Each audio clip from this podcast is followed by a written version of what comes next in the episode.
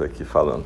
Falando um pouco sobre o Fusatsu, né, a cerimônia da lua cheia. No tempo do Buda, inicialmente não tinha preceitos, porque as pessoas praticavam com o Buda e aprendiam chamata e vipassana. Há muito tempo eles praticaram só chamata e vipassana.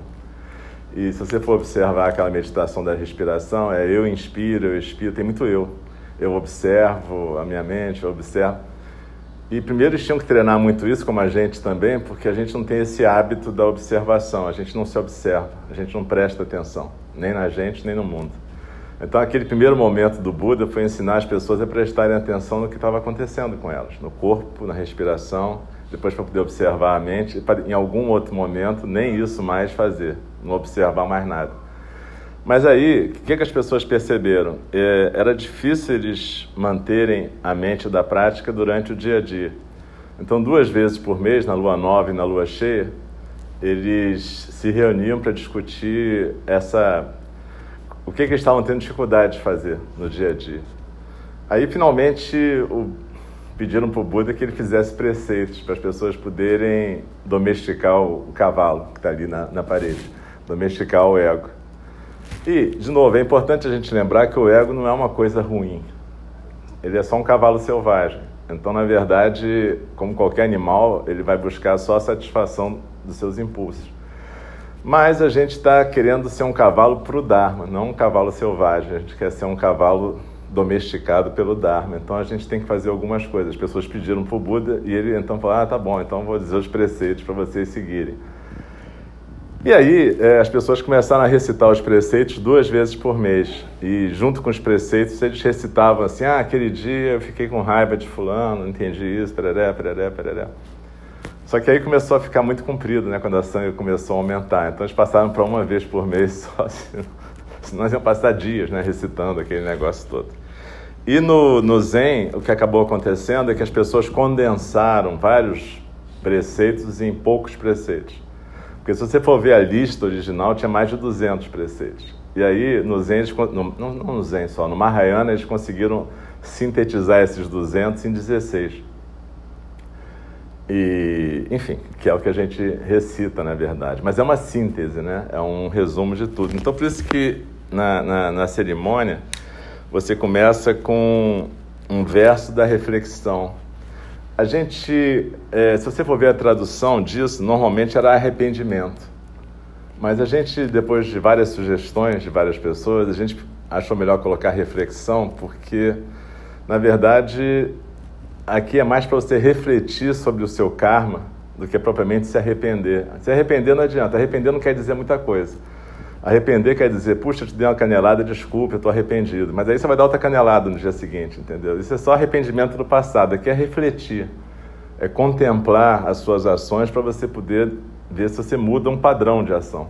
Então aqui você está refletindo. E aí você, sobre todo o meu karma ancestral e tortuoso, ou seja, as coisas tortas e desviantes que a gente acabou fazendo Cobiça, ódio e ilusão são os obstáculos básicos desde sempre. Nascidos do corpo, fala e mente, eu agora completamente reflito. Aí a gente faz três vezes para ver se a gente grava isso.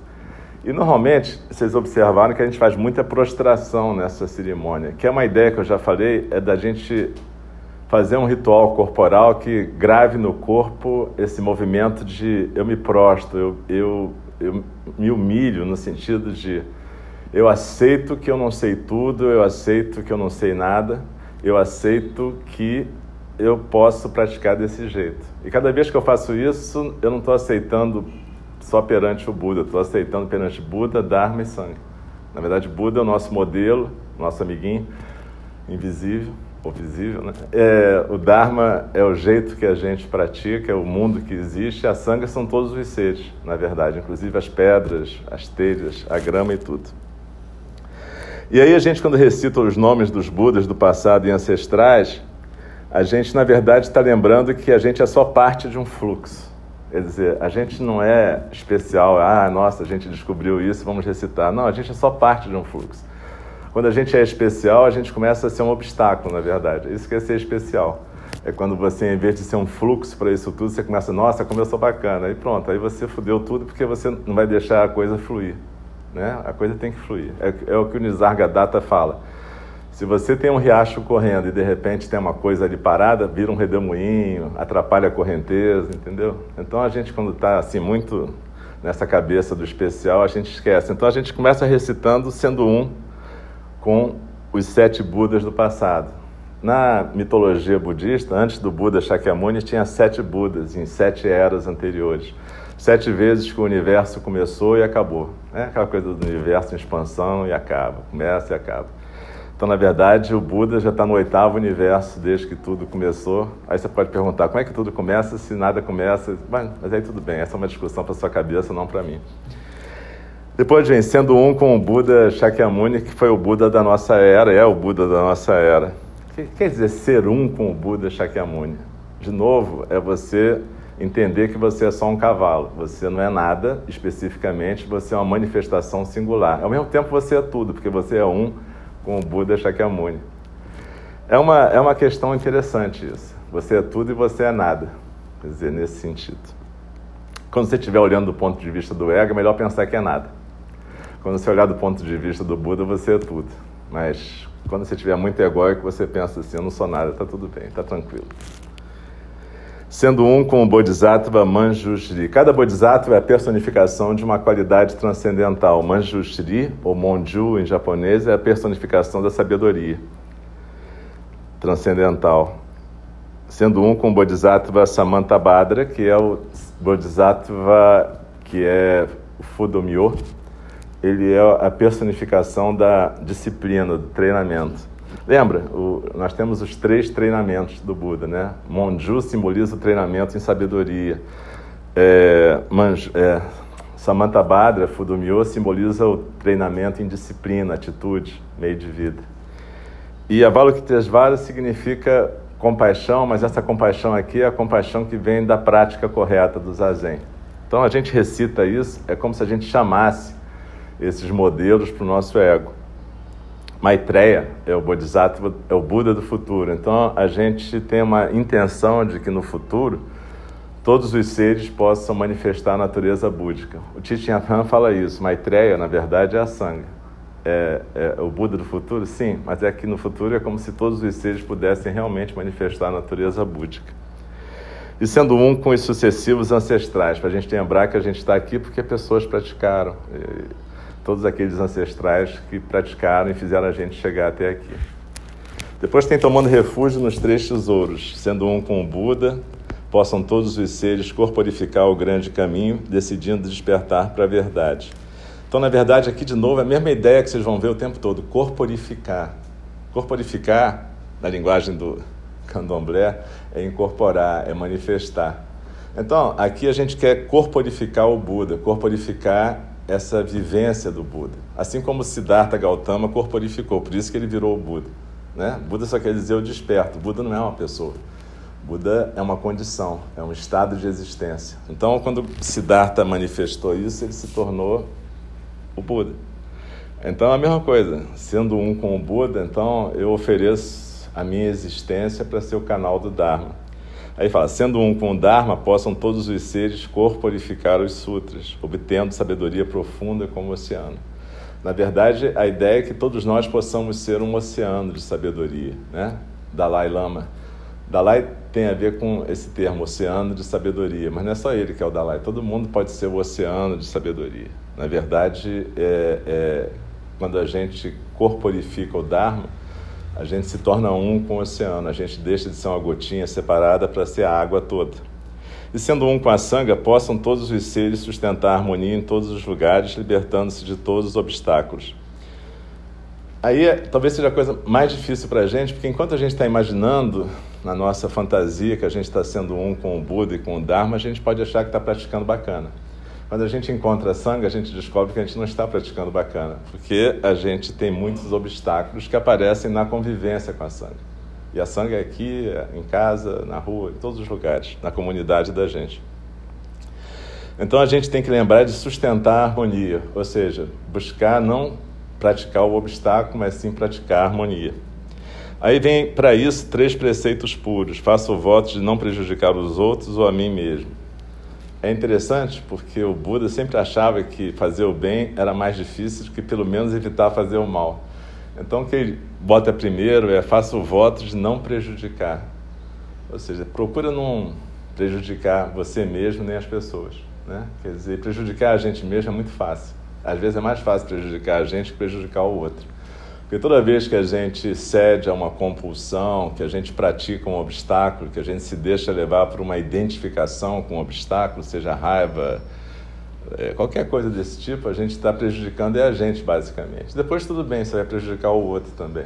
Mas a ideia aqui é que você possa lembrar disso. Então, eu faço o voto de não prejudicar. Depois, eu faço o voto de cultivar a bondade. E cultivar a bondade nesse sentido, é cultivar a intenção de praticar de um jeito que vai ser benéfico para todos os seres. E depois vem a coisa detalhada, faça o voto de ajudar os outros, porque isso é o mais complicado de tudo. A gente vai ver hoje, na fala do Dharma, eu vou estar falando, vou estar lendo a parte que fala do altruísmo patológico.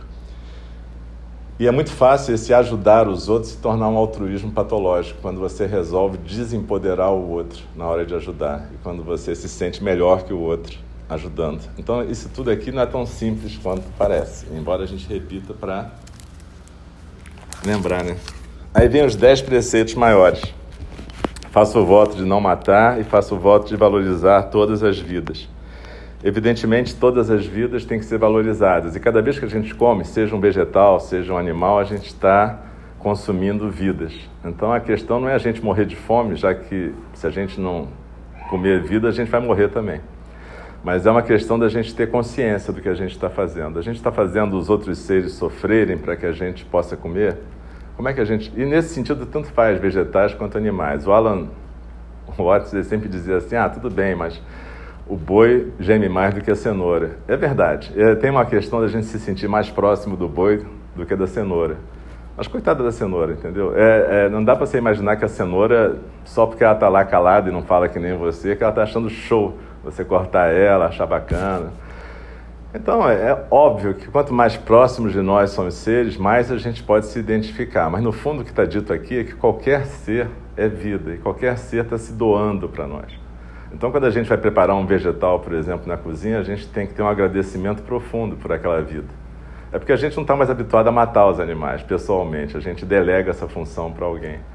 Mas a gente corta, às vezes, os vegetais com menor atenção, pensando em qualquer coisa que a gente está fazendo. Aí você está lá cortando a, a, a, batata e achando que não está fazendo nada, entendeu? E que aquele cara que é o açougueiro é um canário. Não é bem assim, entendeu? Então a gente tem que ter um certo, um certo respeito pela comida, nesse sentido, a vida vem da vida. Faça o voto de não roubar e faça o voto de ficar satisfeito com o que tem. Não roubar parece fácil, agora ficar satisfeito com o que tem é quase impossível, né? Porque a gente está sempre achando que se eu tivesse aquela coisa, se eu tivesse aquela pessoa, se eu tivesse em tal lugar, se não sei o que, seria maravilhoso. Então é muito complicado a gente realmente ficar satisfeito. O Buda dizia que o verdadeiro, a verdadeira riqueza era poder ficar satisfeito do jeito que você está. Ficar satisfeito não quer dizer que você simplesmente aceite tudo e não queira mudar, não é isso. A, a mudança vai acontecer de qualquer jeito, a não ser que você não acredite na impermanência. Mas quer dizer que a cada momento você não vai estar brigando com a realidade, você vai estar aceitando o que vem. Isso vai estar repetido aqui de várias maneiras diferentes. Faça o voto de não cultivar a cobiça, e cobiça, nesse preceito, normalmente tem a ver com luxúria, uma coisa de sexualidade. E faça o voto de encontrar todas as criaturas com respeito e dignidade. Não existe um. No budismo, um ensinamento sobre pecado, mas existe um ensinamento sobre respeito e dignidade. Ou seja, qualquer encontro com qualquer criatura é bacana se for feito com respeito e dignidade. Então a questão aqui, em todas as relações, é saber: eu estou cedendo a uma compulsão, ou seja, estou buscando a minha satisfação só, ou eu estou tendo um encontro com outra criatura? E quando eu encontro outra criatura, é, teoricamente, a outra criatura e eu estamos em pé de igualdade, respeito, e a gente vai poder usufruir daquela situação para o bem de todos os seres. Essa é uma diferença, entende? Não é uma questão, por exemplo, você pode ter a mesma situação sexual, a mesma coisa de estar ali se relacionando sexualmente com uma pessoa e pode ser um momento de desrespeito e indignidade ou pode ser um momento de respeito e dignidade. Depende. Não tem uma, uma regra para isso, não é porque é dois homens ou duas mulheres ou seja o que for. E normalmente a gente fala em termos de respeito e dignidade com pessoas que podem decidir. Então, normalmente no budismo você não vai ter relação sexual com crianças e animais, porque evidentemente eles não podem tomar uma decisão correta sobre aquele encontro. Então, supõe-se que vão ser sempre duas pessoas lúcidas, adultas e capazes. Adulto no sentido mental, né? Às vezes você tem um adulto, mas que tem um problema mental e que de certa maneira é uma criança, né? Então você também tem que pensar nisso. Faço o voto de não mentir e faço o voto de ouvir e falar a partir do coração. Dificílimo, né? Porque a gente vive mentindo o dia inteiro para a gente mesmo. Então é complicado, né? Auto-engano é a nossa prática mais habitual. Né? A gente sempre inventa mil justificativas para cada coisa que a gente faz que a gente não acha muito legal. Porque quando a gente pratica, quando a gente faz alguma cagada, a gente pensa assim, não foi bem. Mas aí você pensa logo na explicação, né? Assim, bom, mas na verdade é porque, não sei o quê. Bom, isso é mentira. Então a gente está sempre mentindo. E Difícil, né? Ouvir falar a partir do coração. Então, em geral, é melhor ficar silencioso. É por isso que no Zen as pessoas falam, deveriam falar pouco, porque se você não fala e ouve a partir do coração, para que, que você vai falar? Né? Aí é uma questão interessante. Faça o voto de não ser ignorante e de cultivar a mente que vê claramente.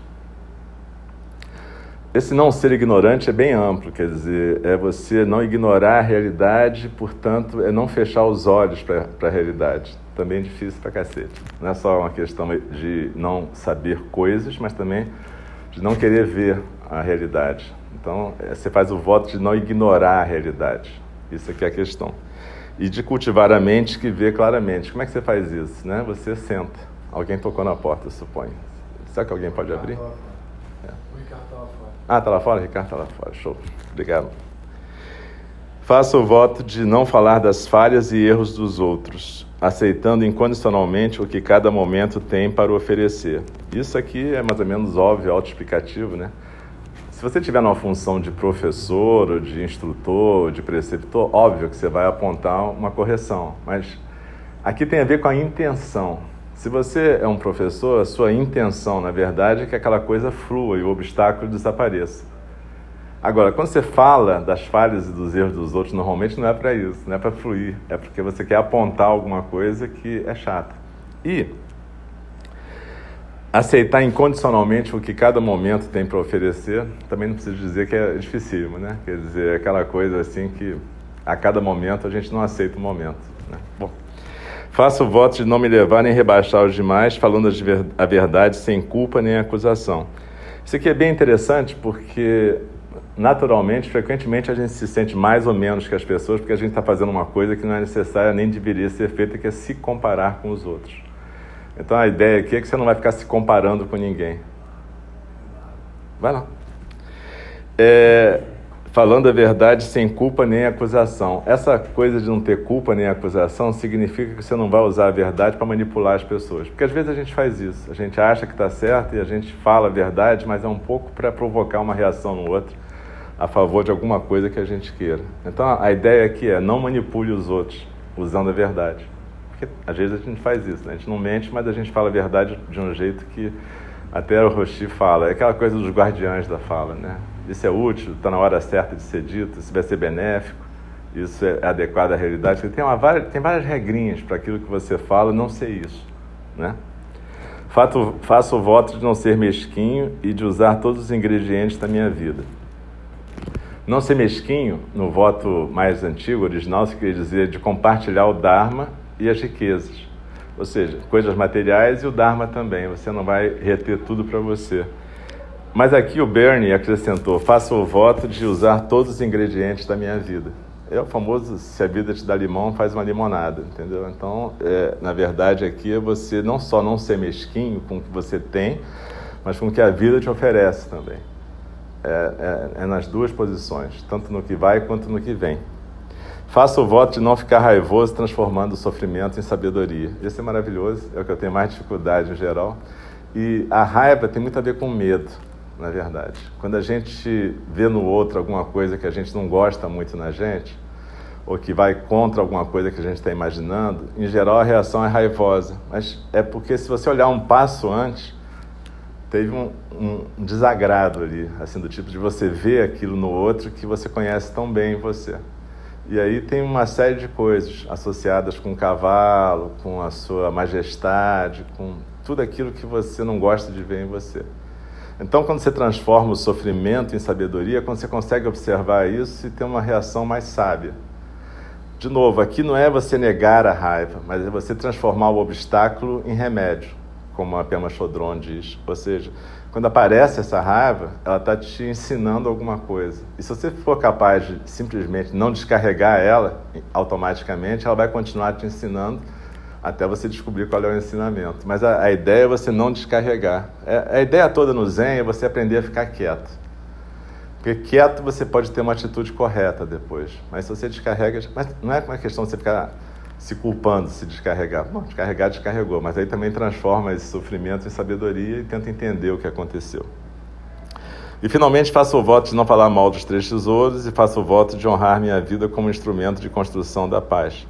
Não falar mal dos três tesouros, ou seja, Buda, Dharma e Sangha, basicamente significa não falar mal de nada, né? Porque Buda, Dharma e Sangha inclui o universo inteiro. Então, é só para você parar de falar qualquer coisa sobre qualquer pessoa, qualquer ser, qualquer coisa. E honrar a sua vida como instrumento de construção da paz, ou seja, poder ser um cavalo para o Dharma na sua vida toda. Os quatro grandes votos eu já falei 500 mil vezes, eu não vou falar mais hoje, já enchi o saco da galera.